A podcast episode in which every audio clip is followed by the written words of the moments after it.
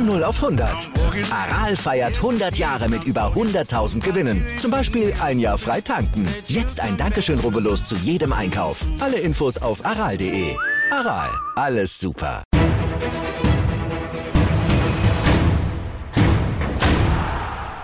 Hallo und herzlich willkommen zu Folge 28 von Flutlicht an.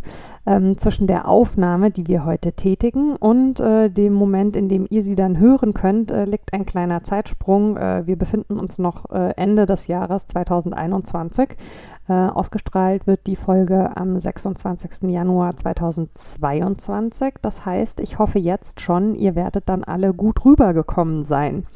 Ähm, ich habe wie immer äh, eine ganz tolle Gästin hier und zwar ist das heute Johanna Mühlbayer, äh, mit der ich schwerpunktmäßig über Diversität im Sportmanagement sprechen möchte. Willkommen, liebe Johanna. Willkommen, hallo, liebe Mara. Freut mich, hier zu Gast zu sein.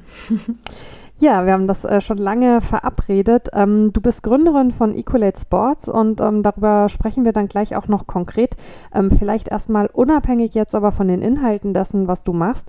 Was hat dich denn just im Januar 2021 dazu bewegt, zu sagen, ähm, ich gehe jetzt in die Selbstständigkeit? Das war ja ein Zeitpunkt, wo sowieso, ähm, ja, wie Hörst leider muss man ja sagen, nach wie vor viele Dinge schon äh, von, von äußeren Einflüssen verändert wurden äh, die wir überhaupt nicht ähm, ja, mitgestalten konnten. Und äh, da hat sich bei dem einen oder der anderen doch ein erhöhtes Sicherheitsbedürfnis eingestellt. Und du bist genau in dem Moment aber zu dem Schluss gekommen, hey, ich gründe. Erzähl mal.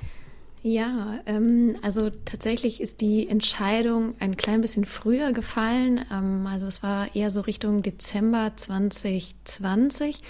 Ähm, das Finale, also ich war zuletzt ja noch bei Sport 5, also in der Sportvermarktung tätig mhm. und habe im Prinzip schon eigentlich über einen ganz langen Prozess hinweg für mich gemerkt, ähm, ja, mich beschäftigen Themen, ähm, gerade mit Fokus auf das Thema Diversität und das nicht nur einfach aus Leidenschaft und Hobby, sondern auch ganz dringend aus dem Gefühl heraus, dass ich glaube, dass ich im Sportbusiness ganz viel tun muss. Und ähm, wie das denn immer so ist, dann kommen verschiedene Aspekte zusammen und bei Sport 5, die ja letztes Jahr auch verkauft wurden, hat sich intern auch einfach sehr viel getan und für mich war dann auch so ein bisschen die Frage, okay, wie geht's weiter? Mein damaliger Chef ist äh, auch gewechselt.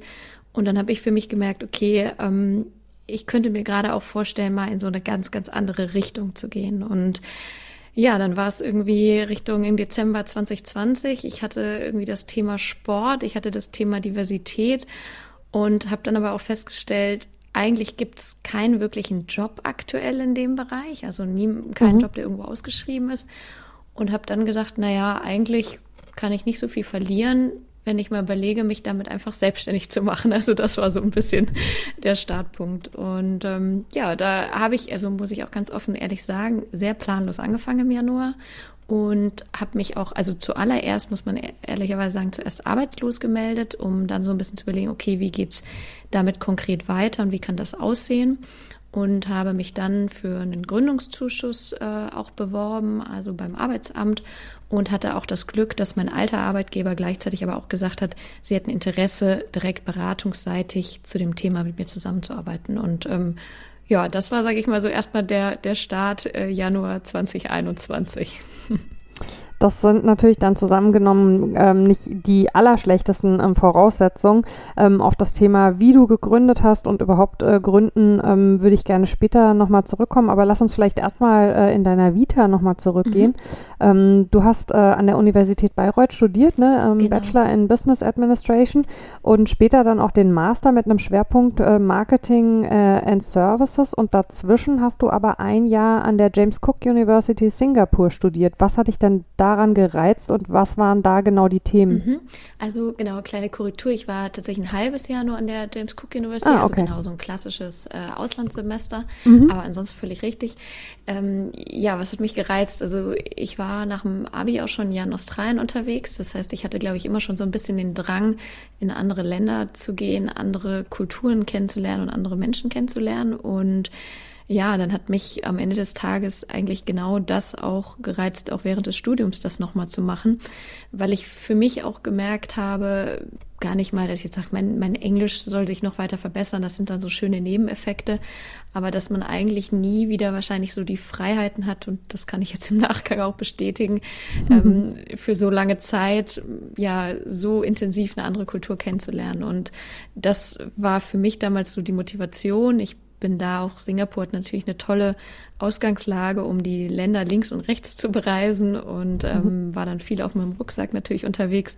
Also unterm Strich äh, Länder, Menschen kennenlernen, auch studieren, ich würde sagen, nebenbei studieren, wenn man ganz ehrlich ist, und ähm, dann vor allem einfach Eindrücke sammeln. Und das ja, hat sich, glaube ich, bei mir auch immer ganz konsequent durchgezogen. Ja, kann ich sehr gut nachvollziehen. Ich habe das ja ähm, während meiner Schulzeit schon gemacht. Da war ich ein Jahr in Mississippi.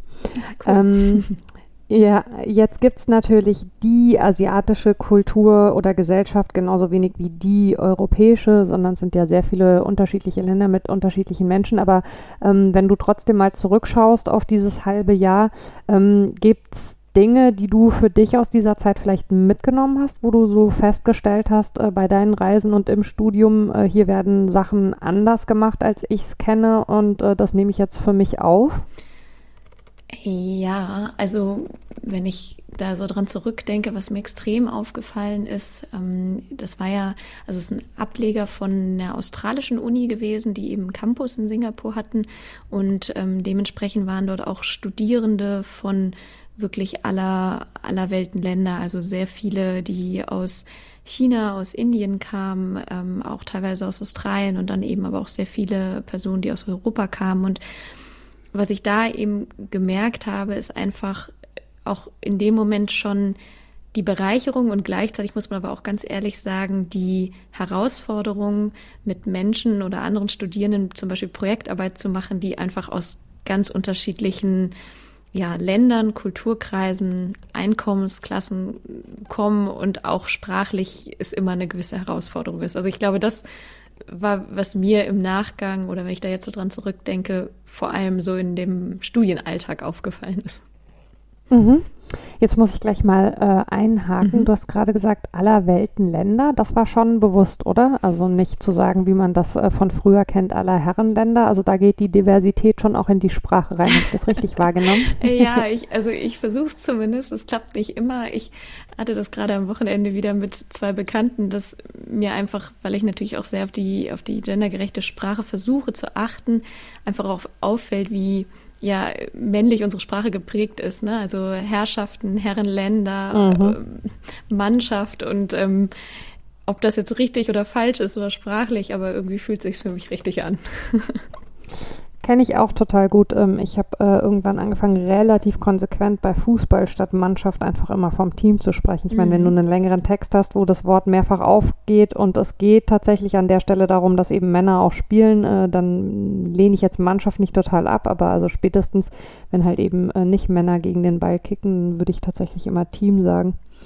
Spannend. Ähm, vor deiner Selbstständigkeit, mhm. ähm, hast du gerade schon angesprochen, ähm, warst du bei äh, Sport 5 und auch lange bei Lagardère Sports. Ähm, ich hoffe, das wird so ausgesprochen, ich bin mir nicht sicher. Erzähl doch vielleicht mal ein bisschen, was da deine inhaltlichen Schwerpunkte und größeren Projekte waren. Ja, sehr gerne. Also man muss vielleicht dazu sagen, das ist auch für alle, die nicht aus der Welt direkt kommen, immer ein bisschen verwirrend. Also Sport 5 und Lager der Sports ist tatsächlich eigentlich der gleiche Laden. ähm, also Sport 5 hieß es ganz früher, dann wurde Sport 5, ich weiß gar nicht genau wann, äh, von der von dem Unternehmen Lagardère äh, oder Familienunternehmen Lagardère in Frankreich aufgekauft, sprich umbenannt und dann bei dem Wiederverkauf letztes Jahr in dem Falle an Private Equity Agent G wurde es wieder zu Spot 5 benannt. Also das vielleicht zur Aufklärung. Es ist immer mehr oder weniger äh, der, der gleiche Laden geblieben. Genau, aber was ich da gemacht habe, also ich habe 2017 bis eben Ende 2020 dort gearbeitet. Ich habe angefangen als ähm, ja klassisch, wie man das so schön sagt, manchmal rechte Hand äh, unter der Geschäftsführung. Das heißt, ich habe vor allem dem heutigen Geschäftsführer, also Hendrik Schipphorst, vor allem rund um das Thema Fußball, was ja das Kerngeschäft ähm, der Vermarktung von, von Lager der Sports bzw. Sport 5 ist, ähm, unterstützt.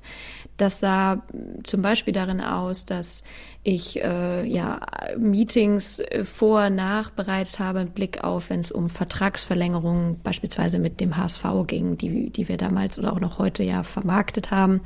Dann aber auch zu überlegen, okay, ein Verein möchte sich intensiver mit einer Digitalstrategie auseinandersetzen.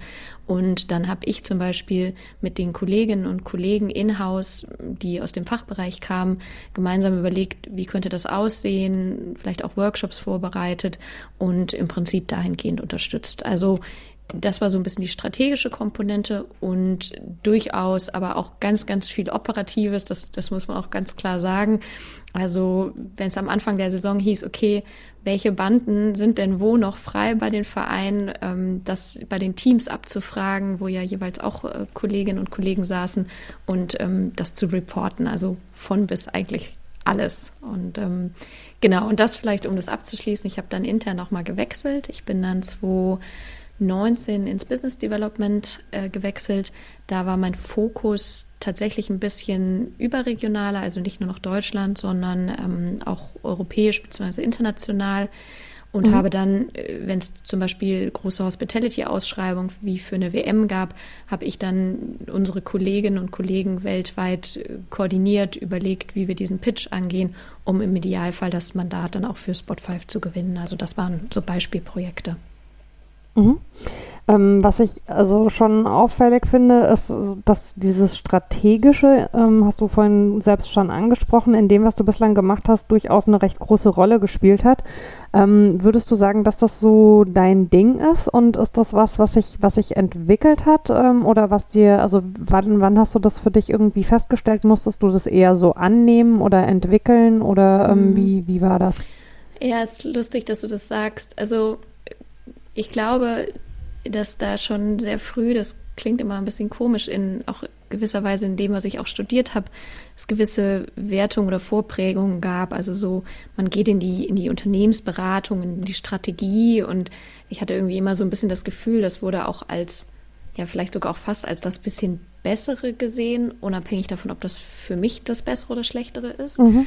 Und da bin ich eigentlich so ein bisschen dann so reingestolpert, ohne dass ich das jetzt, ähm, also ich fand das auch total spannend heute und auch so ein bisschen rückblickend ähm, oder auch auf das, was ich heute tue, würde ich sagen, ich bin eigentlich eine sehr, sehr gute Generalistin. Also ich mag es sehr gerne strategisch zu arbeiten, mir zu überlegen, wie könnte man neue Themen angehen, neue Produktfelder erschließen.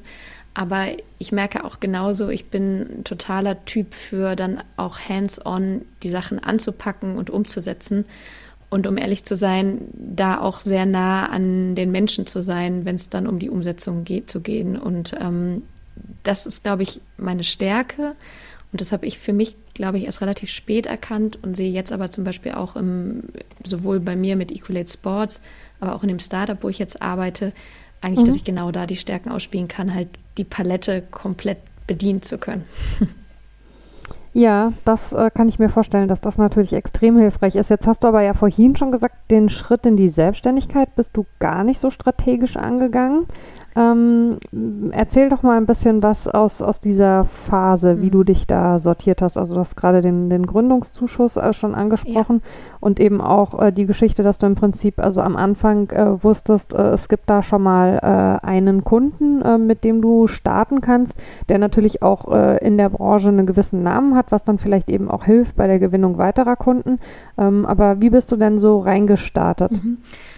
Ja, also tatsächlich habe ich da mein Muster, würde ich sagen, ein bisschen gebrochen, indem ich da nicht so geplant äh, unterwegs war, was vielleicht gerade dann das in Anführungsstrichen Erfolgsgeheimnis war. Ähm, also genau, ich hatte eigentlich diese beiden Themen eben rund um Diversität und um Sportbusiness.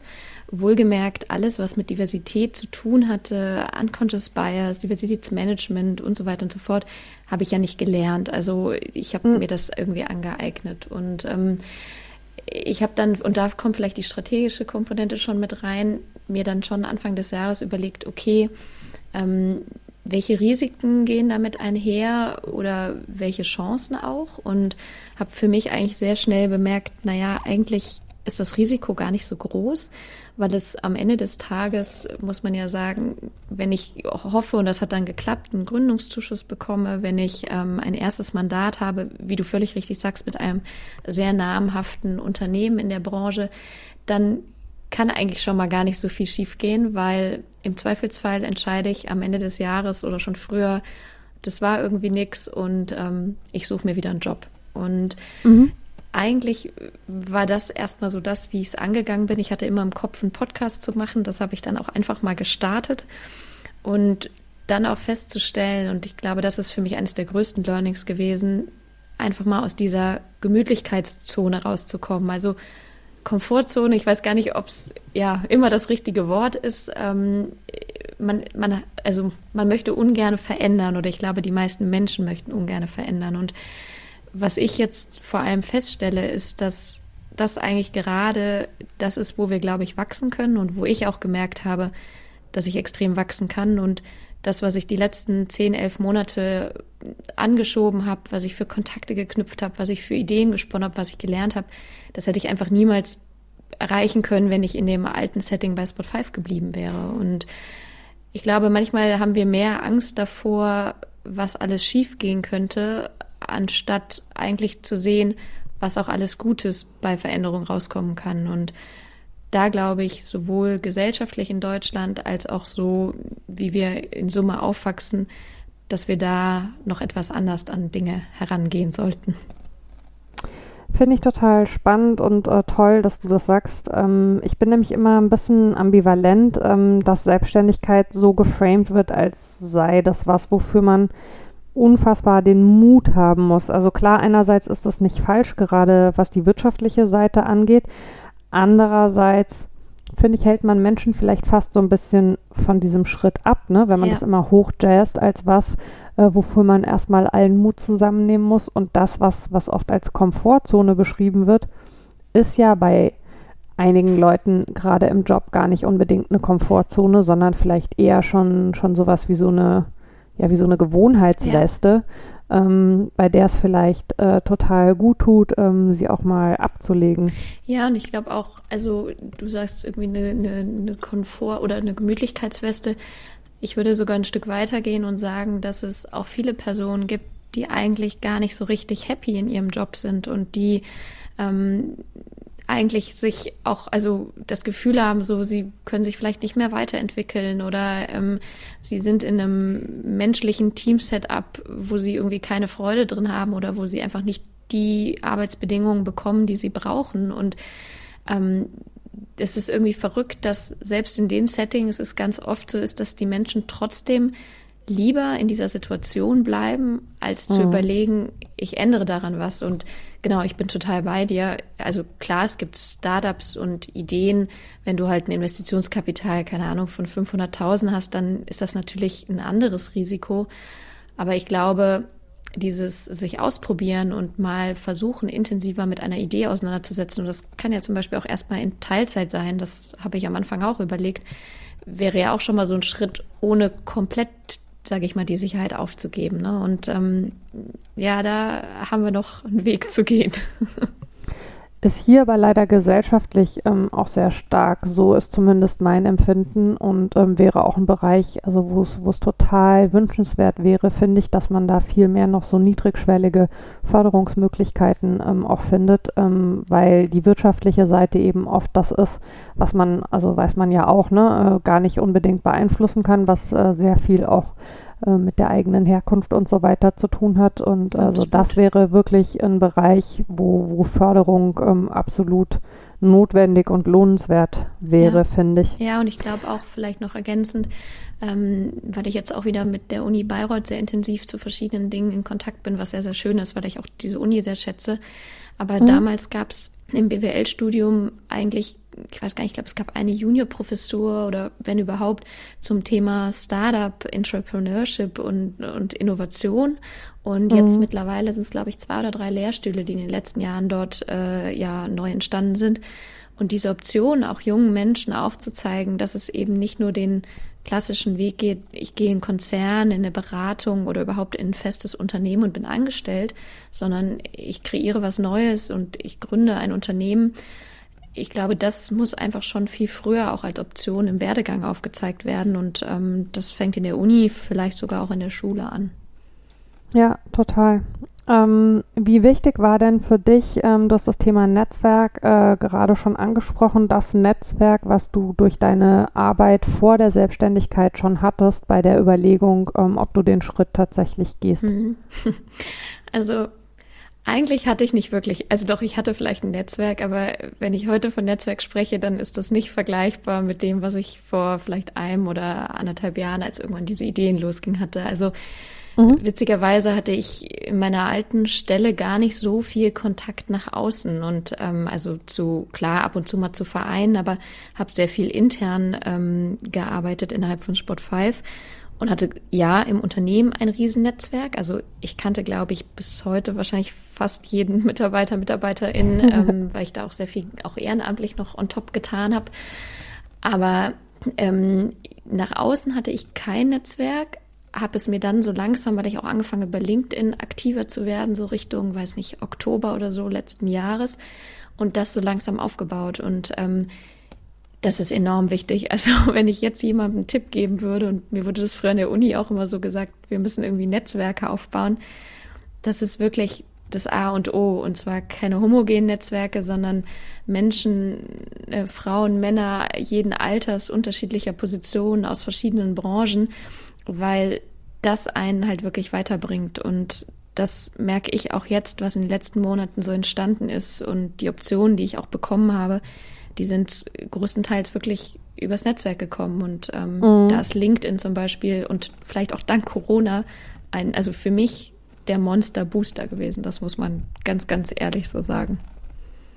Ja, man merkt ja auch, ähm, dass das bei dir ein absolutes Herzensthema ist äh, und du hast ja auch selber schon äh, so Netzwerktreffen äh, online und offline ähm, eben angeregt und initiiert.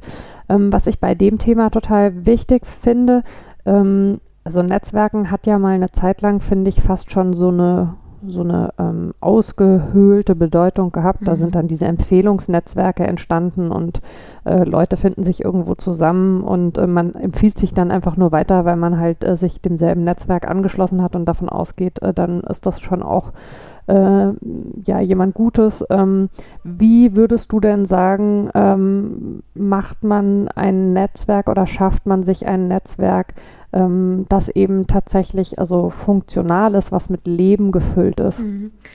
Also ich, ich bin total bei dir. Ich glaube, ein Netzwerk ähm, funktioniert nicht, indem man einfach nur Kontakte sammelt. Also ja. ich glaube, bei LinkedIn zum Beispiel, das ist natürlich schon sehr typisch und ich habe auch viele Kontaktanfragen, die ich dann irgendwie bestätige, wo man danach erstmal keinen direkten Austausch hat.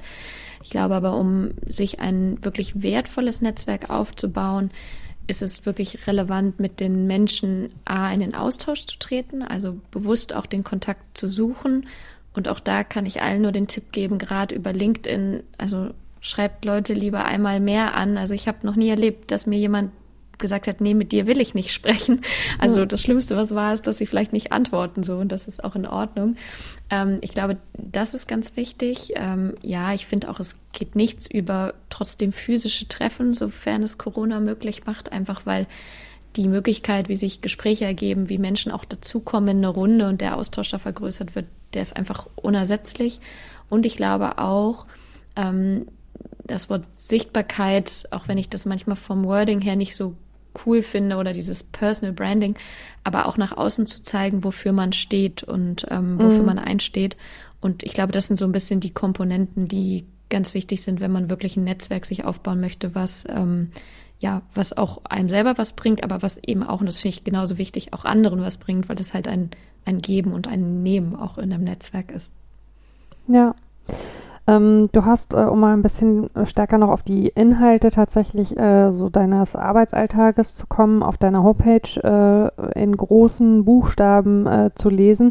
Äh, let's stop talking about diversity, let's start changing. Diversität und Inclusion äh, fürs Sportmanagement. Ich stolper immer ein bisschen, dass du im zweiten Teil Diversität Deutsch und Inclusion aber Englisch hast. ja, da bin ich auch noch ähm. nicht so sicher, was der richtige äh, Ton ist. Das ist also völlig richtig.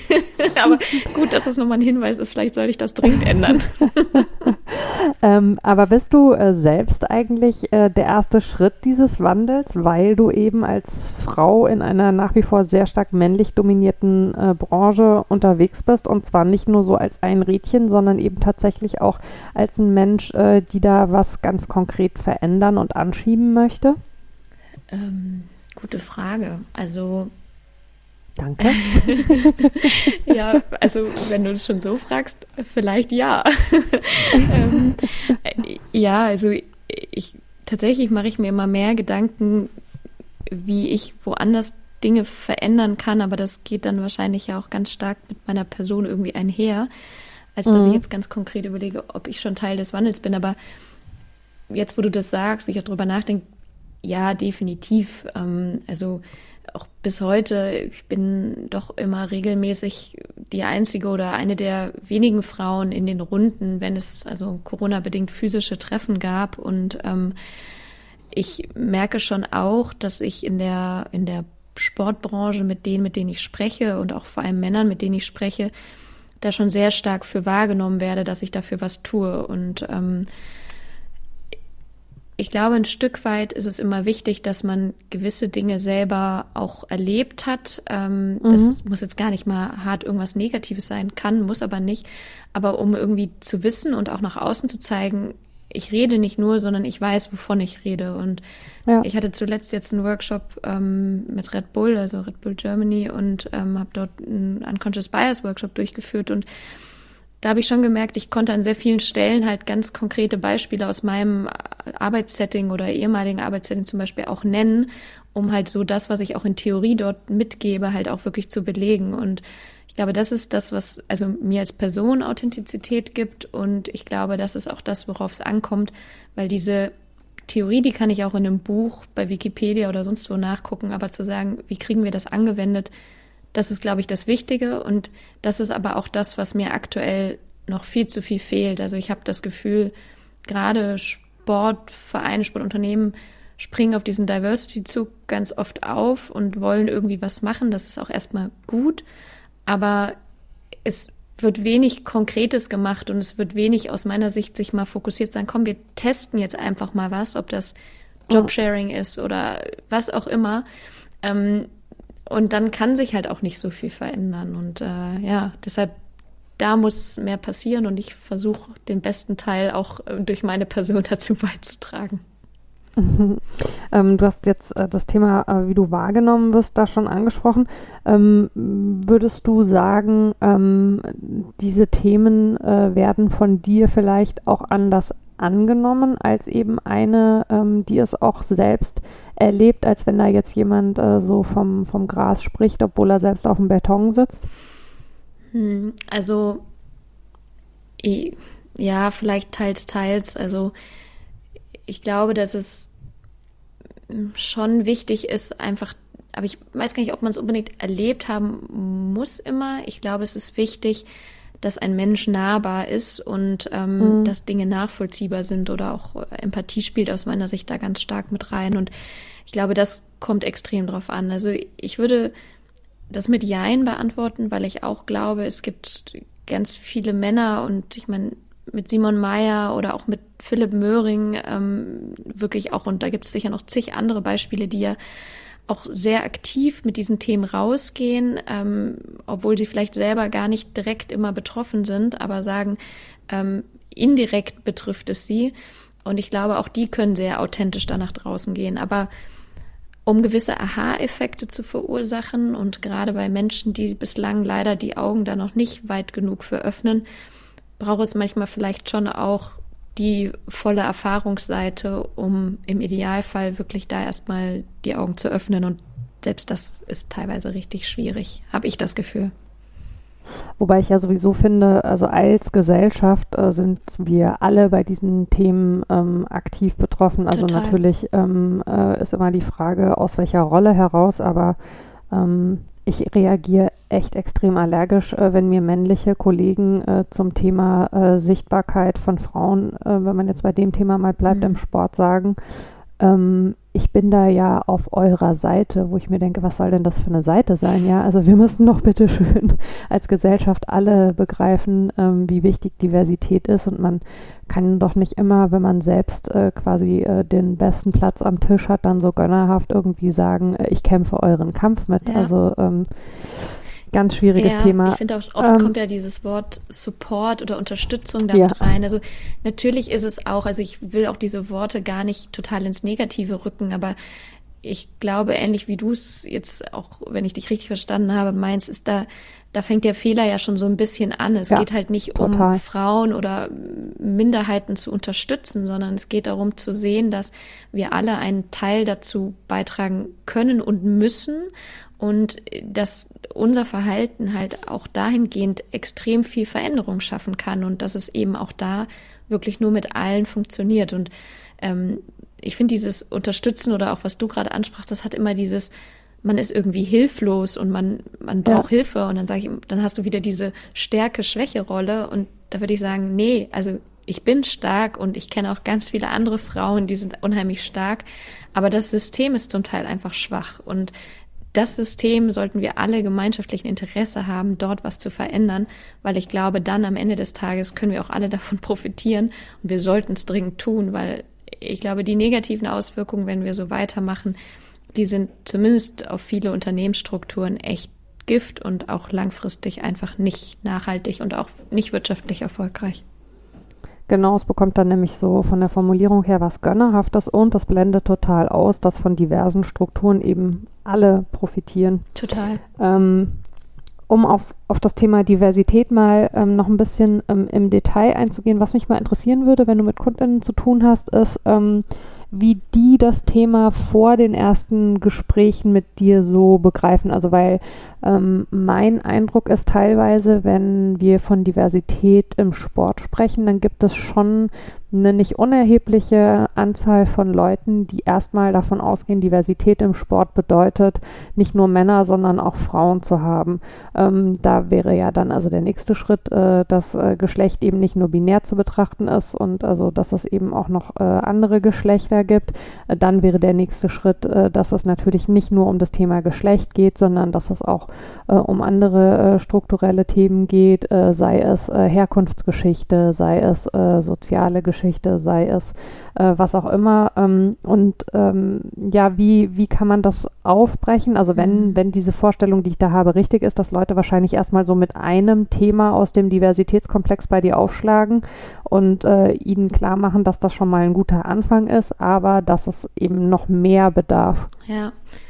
Ja, das ist tatsächlich immer wieder etwas, was, was aufkommt und wo ich vielleicht sogar auch noch gar nicht hundertprozentig eine, eine Antwort habe oder vielleicht die Antwort auch sehr individuell ist. Also ähm, ich bin total bei dir, dass es ganz viele Unternehmen gibt ähm, oder auch einzelne Personen, mit denen ich spreche, die dann sagen, okay, wir gehen eben, wie du es gerade auch schon angeteasert hast, wir wollen jetzt erstmal das Frauen-Männer-Thema angehen und ähm, machen sich dann tatsächlich im, also über weitere Diversitätsdimensionen erstmal keine Gedanken. Also ich habe schon das Gefühl, dass es immer mehr bewusst ist, dass es nicht nur um Frau-Mann geht, also und auch dass theoretisch zumindest am Anfang versucht wird, äh, auch von sozusagen Business-Seite das mitzudenken. Aber dass dann aufgrund der Komplexität dieses Themas, und das ist es eben auch, viele dann doch erstmal sehr bewusst sagen, wir nähern uns Stück für Stück an. Und mh, mm, ich würde, also ich sage in so einem Kontext immer, es ist tatsächlich sehr unternehmensindividuell und die Frage auch, was ist deine konkrete Problemstellung? Also geht es dir erstmal um, um die Sprache bei deinen Stellenausschreibungen so, da hat man sowieso ja grundsätzlich erstmal, dass man einfach inklusive Sprache nutzt. Da geht es ja nicht nur um Mann, Frau, sondern einfach, dass sich alle angesprochen fühlen. Da deckt man sowas schon mit ab, wenn es in Richtung ja Führungspositionen geht und ganz oft dieses Thema, ja, wir würden ja gerne diverser sein oder mehr Frauen haben, aber es gibt eben nicht die geeigneten. Da hilft es manchmal, um die Sache etwas simpler zu machen, tatsächlich erstmal mit Mann, Frau anzufangen. So in Anführungsstrichen traurig das ist. Aber bei den meisten, also Gesprächen, die ich aktuell führe, ist oft, glaube ich, noch nicht so ganz klar, wo die Gründe für die Homogenität liegen. Und mhm. Ich glaube, das ist das, was man oder was ich auch versuche dann in Workshops oder auch in Vorträgen erstmal deutlich zu machen, zu verstehen, wie kann denn, wie können meine eigenen Denkmuster, meine ne, unconscious bias ähm, eigentlich, wie tragen die dazu bei, dass ich unbewusst aktuell verschiedenste Gruppen von Menschen äh, diskriminiere, also meistens mhm. unbewusst und ich glaube, dass da es manchmal hilft, erstmal mit so einem Frau-Mann-Beispiel auch zu kommen um diesen Aha-Effekt im ersten Schritt zu kriegen. Und wenn das verstanden ist, ist aus meinem Gefühl der Loop dahin, wie wir das aber eben auch auf alle anderen Diversitätsdimensionen übertragen können, der wird dann tendenziell leichter. Ähm, das frage ich mich halt tatsächlich, ja. also weil ich bewundere das oft auch, äh, wir kommen nachher noch auf deinen Podcast ja. äh, zu ähm, sprechen, ähm, wenn du im Podcast mit Leuten redest, also die genau diese Argumentation eben haben, so wir fangen jetzt erstmal damit an, äh, da merke ich echt schon, also wie ich so gedanklich anfange, mich zu kratzen, weil ich denke, boah, also wenn wir in dem Tempo aber weitermachen und jetzt erstmal äh, neben äh, Männern äh, eben, also neben weißen alten Männern, um mal ähm, da das zu bedienen, ähm, äh, jetzt auch äh, weiße mittelalte Frauen mit reinnehmen mhm. und alle anderen Themen äh, gehen wir dann äh, in dem Tempo an, in dem wir also das jetzt äh, seit Jahrzehnten angehen, dann also dann erlebt ja niemand von uns noch irgendwas mit. Ähm, musst du dich da manchmal selber zügeln oder bist du typmäßig äh, bei sowas durchaus auch, äh, ja, ich sag mal, gedulde und äh, geduldig und milde mit deinem Gegenüber? Also sagen wir es mal so, ich glaube, ich habe gelernt, äh, diplomatisch zu sein. Der Sache halber. Ähm, nee, also genau, Spaß, oder was heißt Spaß beiseite? Nee, also ist es, glaube ich, immer eine Mischung. Es kommt ganz extrem darauf an, wer mir gegenüber sitzt. Also ähm, wie gut ich die Person kenne. Ich würde behaupten, ich habe einigermaßen gutes Menschenverständnis auch zu entscheiden, kann ich in dem Moment auch diesen Punkt bringen und deutlich machen, Moment mal, wir wollen hier nicht über nur Mann-Frau reden, sondern über viele weitere Dimensionen. Oder überfordere ich mein Gegenüber potenziell damit? Und also es liegen mir ganz oft Dinge auf der Zunge oder in meinem Kopf, wo ich gerne sehr laut andere Sachen sagen würde, als die, die ich dann äh, tatsächlich artikuliere. ähm, aber auch da, und ich glaube, das ist Teil meines Ansatzes von Equalate Sports und auch mit dem Mentorship, ähm, aber auch mit dem Podcast. Das Wichtigste ist, dass wir die, die, die Konversation und die, den Diskurs nicht abreißen lassen oder dass wir ihn vor allem erstmal aufkommen lassen und ich glaube, wenn man zu hart auf gewisse Dinge einschlägt, führt das eher zu Reaktanzen bei, bei den, also ich sag mal, privilegierten Gruppen auf der anderen Seite, mhm. weil sie es nicht verstehen. Und das muss man eben auch verstehen, dass manchmal einfach da das, das Verständnis erstmal nicht da ist. Und ich glaube, das gilt es im ersten Schritt zu gewinnen, ähm, um dann Stück für Stück die nächsten Punkte aufzubauen. Mhm. Ähm, Du sprichst da ähm, vom sogenannten Thomas-Kreislauf, den du selbst im Job auch durchaus erlebt hast. Und ähm, ich habe ein äh, Video-Interview mit dir gesehen, ähm, wo du eben erzählst, wie mal ähm, äh, nach einer Veranstaltung ähm, also alle Personen äh, quasi freundlich verabschiedet wurden und du durchaus auch, aber dir wurde auch noch äh, für die Bewirtung gedankt, ähm, was ja also Bände spricht, was, was eben so die, die Bilder und ähm, ja die Schubladen angeht, ähm, die Menschen oft äh, bezogen auf bestimmte Gruppen äh, im Kopf haben. Mhm. Glaubst du, dass bei dir dieser Wunsch und Wille, das zu verändern, äh, daher kommt, dass du gesehen hast, was das bedeutet? Oder hätte sich das, wenn man das so theoretisch beantworten kann, sonst auch ausgebildet? Also ja. wenn du einer der Thomasse gewesen wärst ja, zum Beispiel. Ähm, also ich kann es natürlich nicht ganz sicher sagen, aber ich würde, ich, ich vermute mal, wenn man zu, zu der in dem Falle privilegierten Hauptgruppe, also den sogenannten In-Groups gehört, fallen einem die eigenen Privilegien in der Regel nicht mehr so wirklich auf. Und ähm, deshalb würde ich, also kann ich nicht sicher sagen, ob mir das auffallen würde. Ich weiß es nicht. Mhm. Ähm, zeigt mir aber umso mehr, dass es wichtiger ist, dass es die Personen gibt, die auch laut sagen und sich auch trauen zu sagen, dass hier etwas gerade schief läuft und ich würde mich zumindest zu den Personen zählen, die dann zuhören und die versuchen zu verstehen, warum diese Person gerade sich verletzt fühlt oder benachteiligt fühlt, so. Und ich glaube, das ist eine Eigenschaft, die leider ganz oft zu kurz kommt, nämlich dem Gegenüber erstmal zuzuhören und egal, was man für selber für eine Meinung hat, halt auch erstmal ihr, also nicht recht zu geben, aber zu sagen, es ist okay, dass du diese Meinung hast, selbst wenn ich sie vielleicht selber nicht teile oder sie in dem Moment nicht verstehe. Und mhm. ähm, da sind wir ganz oft leider an so einem Punkt, wo, ja, wo das noch nicht gut genug ausgebildet ist. Und zu so einem Beispiel, ja, also ich, es passiert immer wieder, ist witzig, aber letzte Woche ist es halt genauso passiert. Ich, wie saß bei uns beim Startup, wir haben so ein Shared Office und wir haben ein Festnetztelefon mhm. und ich wurde, wir wurden angerufen oder es hat jemand angerufen. Ich bin reingegangen mit meinem Namen und halt äh, GPedo, also Startup-Namen genannt war Bankmitarbeiter dran und ähm, wollte einen Kollegen sprechen, der war nicht da und habe ich auf seine Handynummer verwiesen. Und danach hat mich mein Kollege angesprochen ähm, und ob ich mit ihm weiter gesprochen hätte, sagte ich, äh, nö, ich habe dich nur weitergeleitet.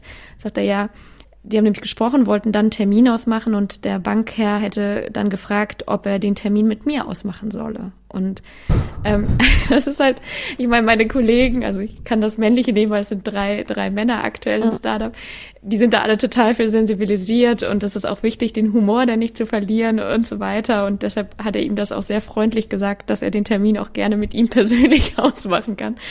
Aber der meinte das nicht böse, aber du siehst halt, welche Schubladen bei den Menschen angehen und ja, das muss, glaube ich, wiederum oft von Männern kommen, sie darauf hinzuweisen, weil ich glaube, es mehr Effekt hat, als wenn ich ihm das gesagt hätte.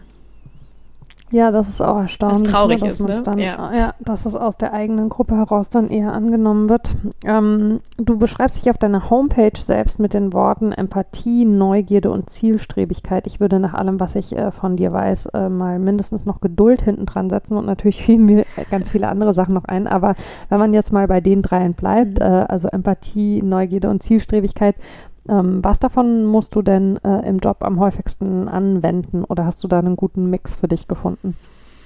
Mm, also ich würde sagen, Empathie im Sinne, um meinen Job gut machen zu können, also vom Inhaltlichen. Mhm. Und ich würde sagen, Zielstrebigkeit mit Blick auf meinen meinen Joballtag zu sortieren und ähm, nicht vor Arbeit unterzugehen. Also so ehrlich muss ich auch sein.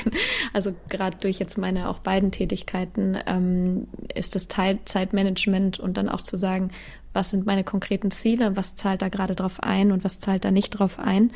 Und im Zweifel auch mal Nein zu Dingen zu sagen, was mir tatsächlich auch noch nicht so leicht regelmäßig fällt, gerade mhm. bei Menschen, die ich schätze und denen ich gern diesen Gefallen tun möchte.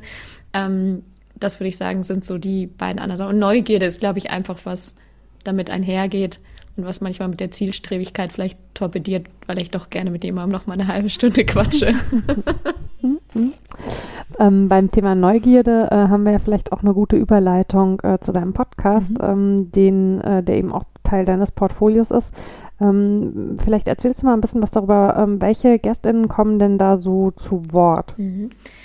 Also eigentlich gibt es keine klaren Regeln bei mir im Podcast. Das ist ja das Schöne, wenn man das selber macht. Also mir ist es wichtig, im Podcast einfach andere Perspektiven aufzuzeigen. Und ähm, mhm. mir ist es wichtig, Männer wie Frauen, verschiedene Hierarchieebenen, ähm, verschiedene Unternehmenskontexte im Sport, aber auch mal außerhalb des Sportes äh, zu zeigen und auch gar nicht zu extrem immer nur in Anführungsstrichen auf das Thema Diversität zu sprechen zu kommen, sondern also klar, Diversität, Vielfalt ist so der rote Faden, der sich durchzieht. Aber mir geht es vor allem darum, eine Plattform zu bieten für Sichtbarkeit von Themen, die oft vielleicht nicht so nach außen oft diskutiert werden, aber eben auch zu zeigen, es ist auch normal, über Themen zu sprechen und vielleicht auch sogar unterschiedlicher Meinung an einigen Stellen zu sein und trotzdem danach äh, total fein wieder auseinanderzugehen. Und mhm. das ist für mich das, was den Podcast ausmacht. Und ähm, manchmal würde ich mir sogar noch ein bisschen mehr Diskussion wünschen oder ein bisschen mehr Kontroverse. Mhm. Aber das, das sind für mich eigentlich die Aspekte und die Menschen und die Motivation zum Teil hinter den Geschichten auch mitzuzeigen. Ähm, weil jeder Mensch ist halt ein Individuum und das sollten wir im privaten so wie halt eigentlich auch im beruflichen Kontext ein Stück weit immer berücksichtigen, was es, glaube ich, zu wenig teilweise wird, auf das, auf das Individuum einzugehen. Mhm.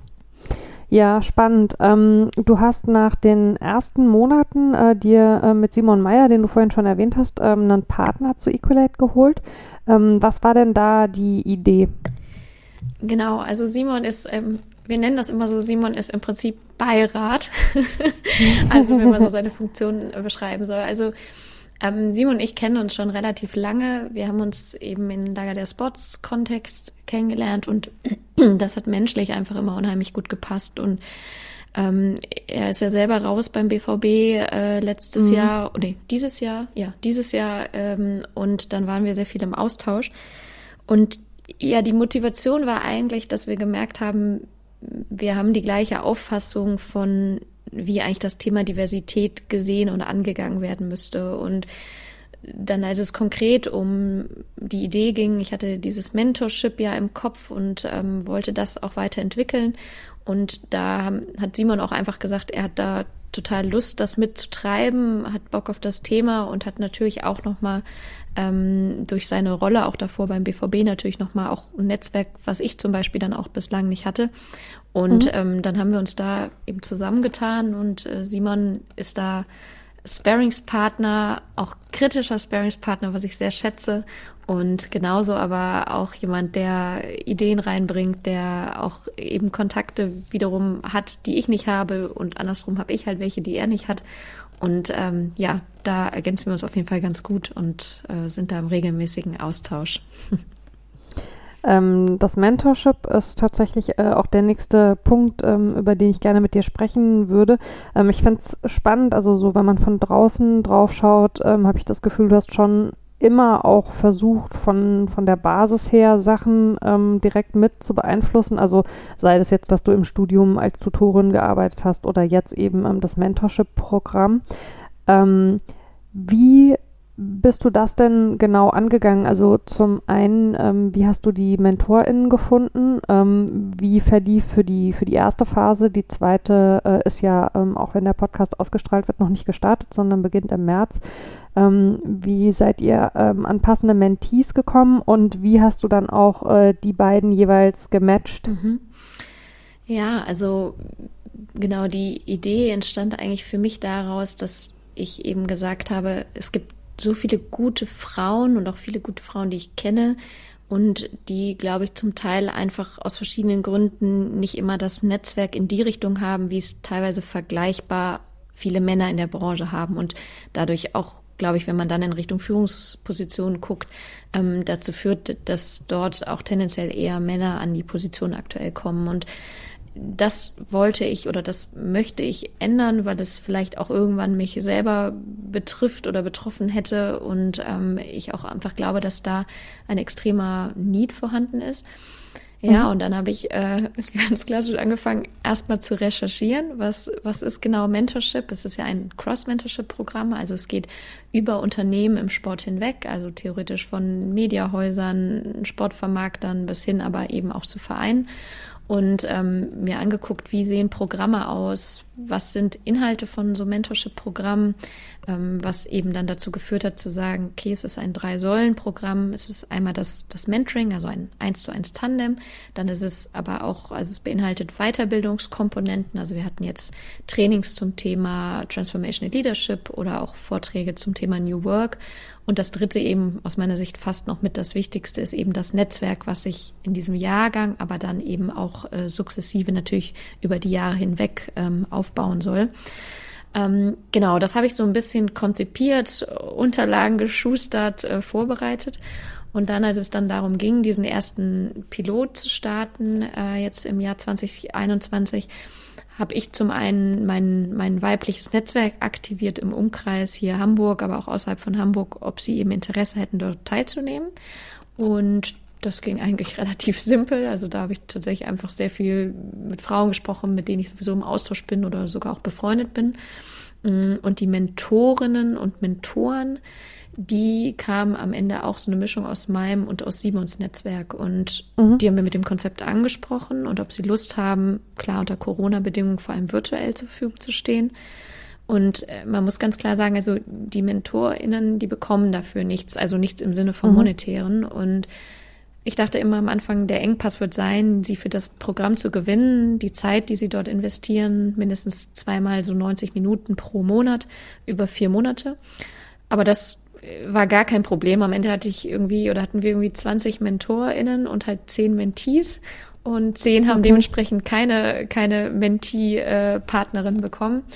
Und ja, und dann haben wir dieses Programm im Pilot dieses Jahr durchgeführt, haben dann auch evaluiert, wie ist es angekommen, was könnte man verbessern, ähm, was müsste man anders machen und haben dann uns entschieden, ähm, zum März 22 eben die nächste Runde zu starten wohl wissend und das vielleicht auch nochmal ganz klar, ähm, die erste Runde war in Anführungsstrichen so eine Art Pro Bono Runde, um auch einfach das Programm aufzubauen. Und ja. jetzt, wir haben jetzt Ende November 21 und äh, wir gehen jetzt gerade in die nächste Runde. Wir haben nächste Woche eine Infoveranstaltung und hoffen natürlich, dass da großes Interesse ist. Ich äh, spreche auch mit einigen Partnern, PartnerInnen, die potenziell Interesse hätten, da teilzuwerden, ähm, also Partnerschaften fürs, fürs Mentorship ja, und dann Stichwort sich Dinge trauen, mal gucken, ob das klappt und ähm, äh, Learning by Doing und wenn es nicht klappt, äh, dann muss man Dinge verändern oder halt sagen, man macht es nochmal ganz anders und das ist irgendwie so ein bisschen das in Anführungsstrichen Risiko, was damit einhergeht.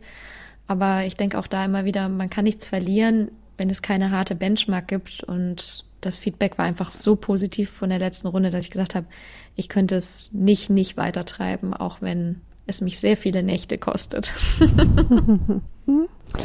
ähm, habt ihr mal drüber nachgedacht, äh, bei äh, dem Mentorship äh, auch ein Stipendium auszuschreiben? Also ähm, immer mit Blick auf, äh, wie, wie schafft man auch wirklich komplett niedrigschwellige Zugänge, ja. also beispielsweise eben eine Person von den zehn ähm, über ein Stipendium reinzuholen? Ja. Genau, also wir denken da und das ist auch noch nicht abgeschlossen. Wie gesagt, jetzt auch so ein bisschen der Test. Das, das Programm kostet 590 Euro. Ähm, da wissen wir eben auch noch nicht genau, funktioniert das, klappt das. Äh, wir haben da mehrere Modelle schon angedacht. Also zum einen, genau, also Stipendien, das würde ich sehr gerne noch ausschreiben, weil ich das einfach wichtig und richtig finde. Und das ist auch ein Invest, was sich aus meiner Sicht sowieso immer lohnt. Ähm, wir sind auch gerade noch dabei, dadurch, dass wir jetzt eben erst die Gespräche mit potenziellen PartnerInnen führen, ähm, zu gucken, ob es so Art äh, Company-sponsored äh, Plätze gibt, mhm. was ich auch total cool finde. Also, dass Unternehmen sagen, wir wollen Teil dazu beitragen. Wir haben vielleicht selber keine Mentee oder bei uns passt es gerade nicht, aber wir würden gerne Platz sponsoren. Also das versuche ich gerade noch aktiv anzuschieben. Ähm, und dann habe ich auch schon mal überlegt, ob man sagt, es gibt eine Art rabattierten Zugang oder ähnliches halt auch für die Personen, die einfach deutlich weniger Geld zur Verfügung haben. Also ich mhm. denke gerade sehr, sehr viele Modelle mit. Spannend und äh, wichtig, finde ich. Ähm, ich würde mal gerne kurz noch beim Thema Finanzen bleiben. Ja. Ähm, ich hatte letztens im beruflichen Kontext ein Gespräch ähm, das eigentlich also damit sehr positiv anfing, dass ähm, mein männliches Gegenüber ähm, viele ähm, Frauen äh, ja, beschäftigt.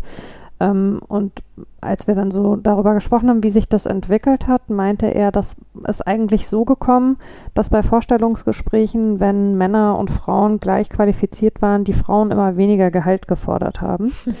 Ähm, und so hat sich das bei ihnen entwickelt, weil sie festgestellt haben, ähm, oft sind Frauen einfach bei gleicher Qualifikation billiger, mhm. was mich echt, also nicht, dass das Thema neu wäre, aber es in der Deutlichkeit dann tatsächlich also auch äh, zu sagen, fand ich, also ich war, bin da total irritiert rausgegangen ähm, und wir beide haben uns ähm, über, über dieses Thema den Wert äh, von, von Arbeit berechnen äh, ja an anderer Stelle auch schon unterhalten. Aber vielleicht, ähm, weil ich glaube, dass das gerade für Frauen in diesem Business äh, was ist, was eine, was eine Rolle spielt, ähm, wie hast du das denn für dich gelernt, mhm. deinen Wert für Arbeitsleistungen, für Dienstleistungen, die du anbietest, ähm, so zu berechnen, äh, dass du sagst, das passt für dich, ähm, das äh, muss dann entweder für KundInnen so auch passen oder sie müssen sich halt jemand anderen äh, suchen und eben tatsächlich auch ein Gefühl dafür zu entwickeln, ähm, dass man ja auch gar nicht immer die Person mit dem geringsten Preis sein möchte, weil man möchte ja nicht deswegen genommen werden, sondern aufgrund der Kompetenz, mhm. die man mhm. einbringt. Wie berechnest du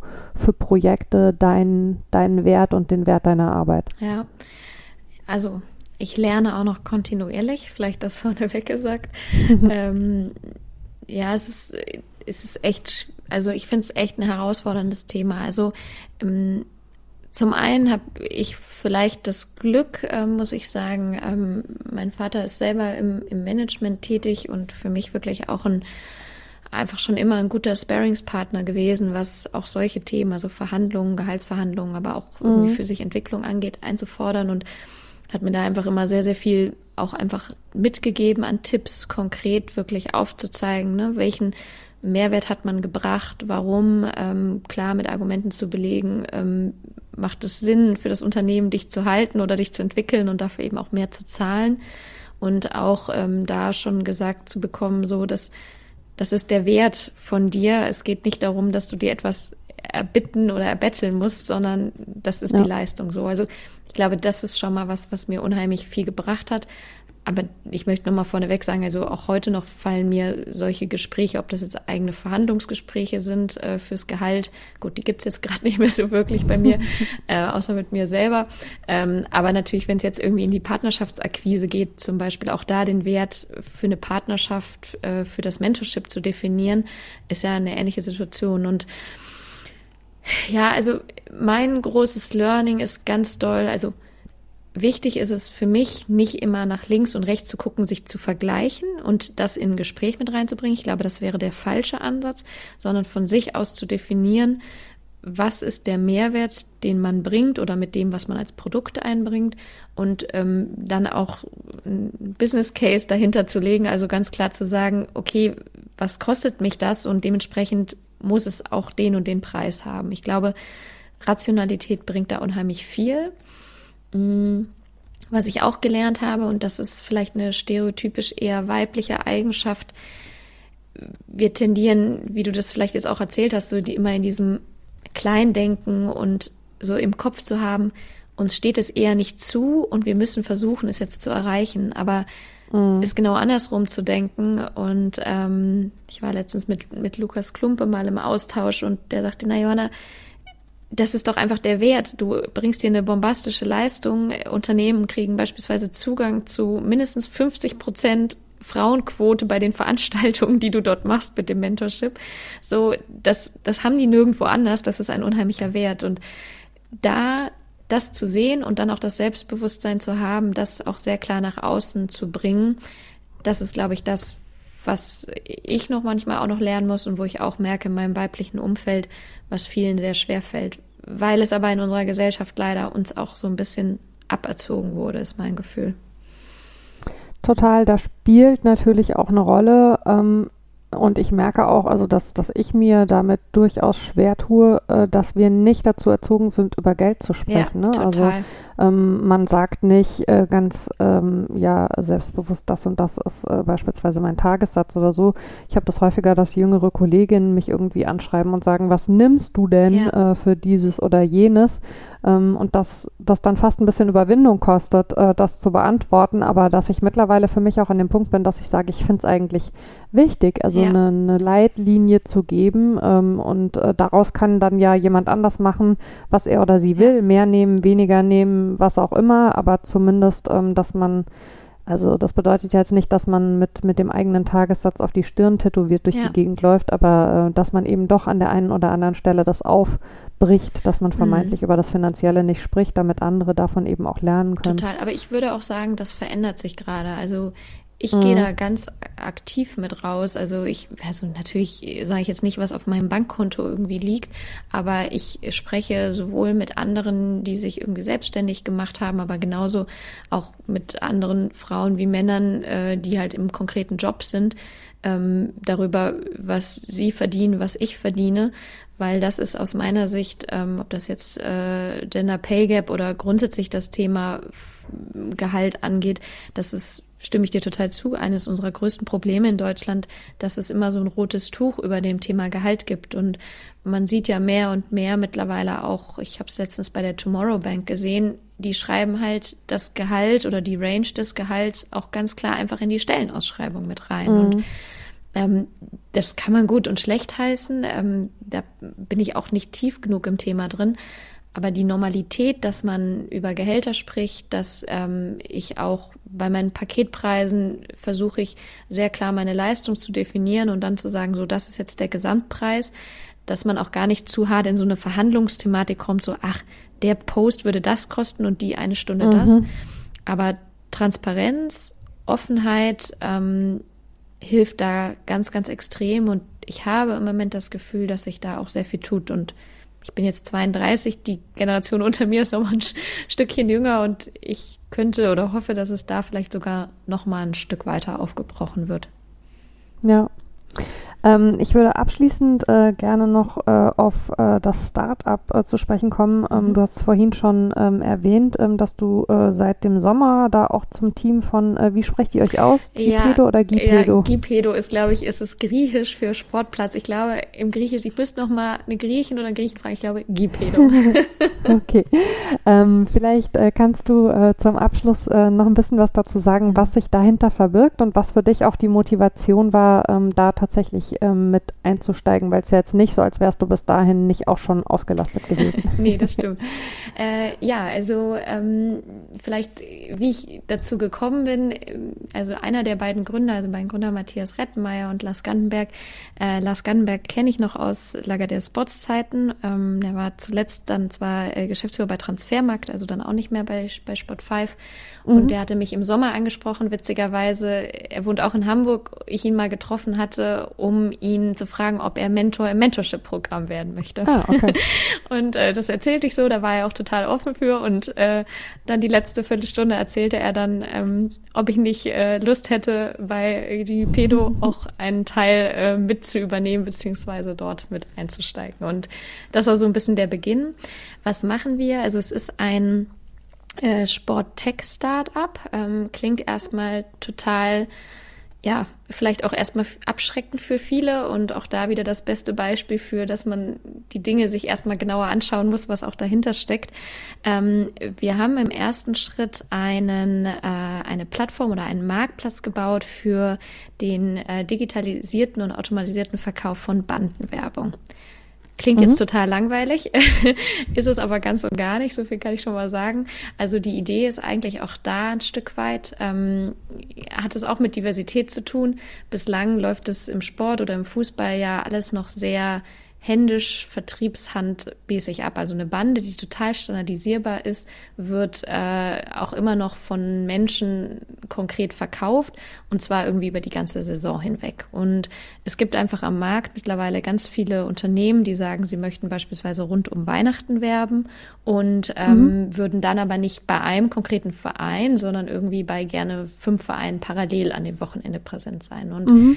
Diesem kommen wir mit dem Start-up, mit dem Marktplatz, den wir gebaut haben, nach. Das heißt, Vereine können ihr Inventar auf die Plattform stellen, die Preise ganz transparent äh, definieren und auf der anderen Seite können klassische Brands oder die Mediaagenturen, also klassisch MedienbucherInnen, ähm, bei uns einbuchen. Und ich bin dort im Business Development zuständig. Das heißt, ich kümmere mich nicht nur darum zu gucken, wie können wir auch diesen Marktplatz weiterentwickeln, sondern wir merken gerade, dass drumherum ganz viel passiert, nämlich dass ähm, das Thema Daten, also Reichweite und Messbarkeit von, von Banden oder die Sichtbarkeit, genauso wie aber Prozesse, die dahinter stecken, ähm, auch als einzelne Services möglicherweise ein Riesen-Benefit für Vereine bieten können. Und mhm. da spreche ich ganz viel mit Vereinen und setze mich mit denen auseinander. Wie könnte es für die hilfreich sein? Was müssen wir dafür bauen? Und bin eigentlich ein bisschen die übersetzende oder Schnittstelle zwischen unseren Tech-Leuten, auch wenn ich das, den Namen so ein bisschen doof finde, und der Business-Seite. Und das ist unendlich bereichernd und diese Tech-Welt, also nächstes Jahr, wenn ich irgendwann mal ein bisschen mehr Zeit habe, möchte ich auf jeden Fall anfangen, ein bisschen Coden zu lernen, weil ich, ich merke einfach, das ist total spannend und auch da wieder, hättest du mir das vor einem Jahr erzählt, ich gesagt, ich würde niemals coden und jetzt merke ich gerade so, das ist so geil, was man damit machen kann. Und ähm, da waren auch so Stereotypen im Kopf. Ja, Coden sind so Menschen, die zu Hause irgendwo im Keller sitzen und am Computer vor sich hin programmieren. Und äh, das ist es ganz und gar nicht. Sehr schön. Ähm, das heißt, ähm, äh, wir stellen fest, äh, abschließend, auch wenn man sich mit dem Thema Diversität und ähm, mit, mit einem Kampf gegen, gegen Schubladen und Klischees beschäftigt, stellt man äh, genau diese Themen auch immer weiter noch bei sich selbst fest. Das heißt, das ist ein Prozess, der niemals abgeschlossen ist. Ähm, umso schöner, liebe Johanna, dass es äh, Menschen wie dich gibt, äh, die den so aktiv mit vorantreiben. Ähm, ich danke dir sehr herzlich, äh, dass du dir die Zeit genommen hast in allem, was du ohnehin zu tun hast, um uns da Einblicke zu geben. Ähm, es hat mir sehr viel Spaß gemacht und hoffentlich auch die ZuhörerInnen bereichert. Vielen lieben Dank und äh, ja, danke für die Einladung und für das wirklich tolle Gespräch. Es hat mir riesen Spaß gemacht und äh, ich kann das nur zurückgeben und ich freue mich auf alles weitere, was auch von dir kommt und vor allem auch, dass wir gemeinsam da noch ein bisschen Veränderung im Sport anschieben und den und die ein oder andere noch ein bisschen pieksen mit dem, was wir tun. das werden wir auf jeden Fall weiter versuchen, ja, mit dem Pieksen. Ähm, und dann, ähm, ja, liebe HörerInnen da draußen, äh, danke ich euch auch äh, für euer fortwährendes Interesse. Ähm, wie gesagt, wenn ihr das hört, äh, befinden wir uns schon im Jahr 2022, in dem hoffentlich äh, mehr positive Veränderungen äh, wieder möglich sein werden und auch mehr Begegnungen äh, über Zoom und Teams-Konferenzen hinaus als jetzt im Winter 2021 gerade mal wieder aufgrund der Pandemie und der Fallzahlen. Ähm, bleibt äh, mir und diesem Podcast gewogen und ähm, passt gut auf euch und aufeinander auf. Bis dann.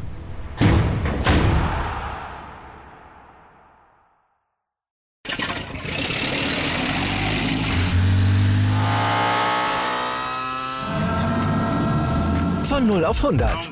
Aral feiert 100 Jahre mit über 100.000 Gewinnen. Zum Beispiel ein Jahr frei tanken. Jetzt ein Dankeschön, rubbellos zu jedem Einkauf. Alle Infos auf aral.de. Aral, alles super. Wie viele Kaffees waren es heute schon? Kaffee spielt im Leben vieler eine sehr große Rolle. Und das nicht nur zu Hause oder im Café, sondern auch am Arbeitsplatz. Dafür gibt es Lavazza Professional. Kaffee am Arbeitsplatz, der genauso lecker schmeckt wie in eurem Lieblingscafé. Die perfekte Kaffeelösung für jede Art von Unternehmen. Klein, mittel, groß. Ihr habt auf jeden Fall einen Kaffee, der schmeckt. Die richtige Motivation für eure Arbeitstage. Alle Infos zu Lavazza Professional findet ihr auf lavazzapro.de mit allen Kaffeelösungen für euer Büro. Ich habe mich natürlich schockverliebt, weil die war wirklich ganz, ganz klein. So begann die Mensch-Hund-Beziehung zwischen Christina und Tierschutzhund Frieda. Und wie es danach, nach dem ersten Moment der Verliebtheit, so weiterging und welche Klippen es danach zu umschiffen galt, das hört ihr in der neuen Ausgabe von Iswas Dog, dem Podcast für harmonische Mensch-Hund-Beziehungen. Iswas Dog? Mit Malte Asmus. Überall, wo es Podcasts gibt.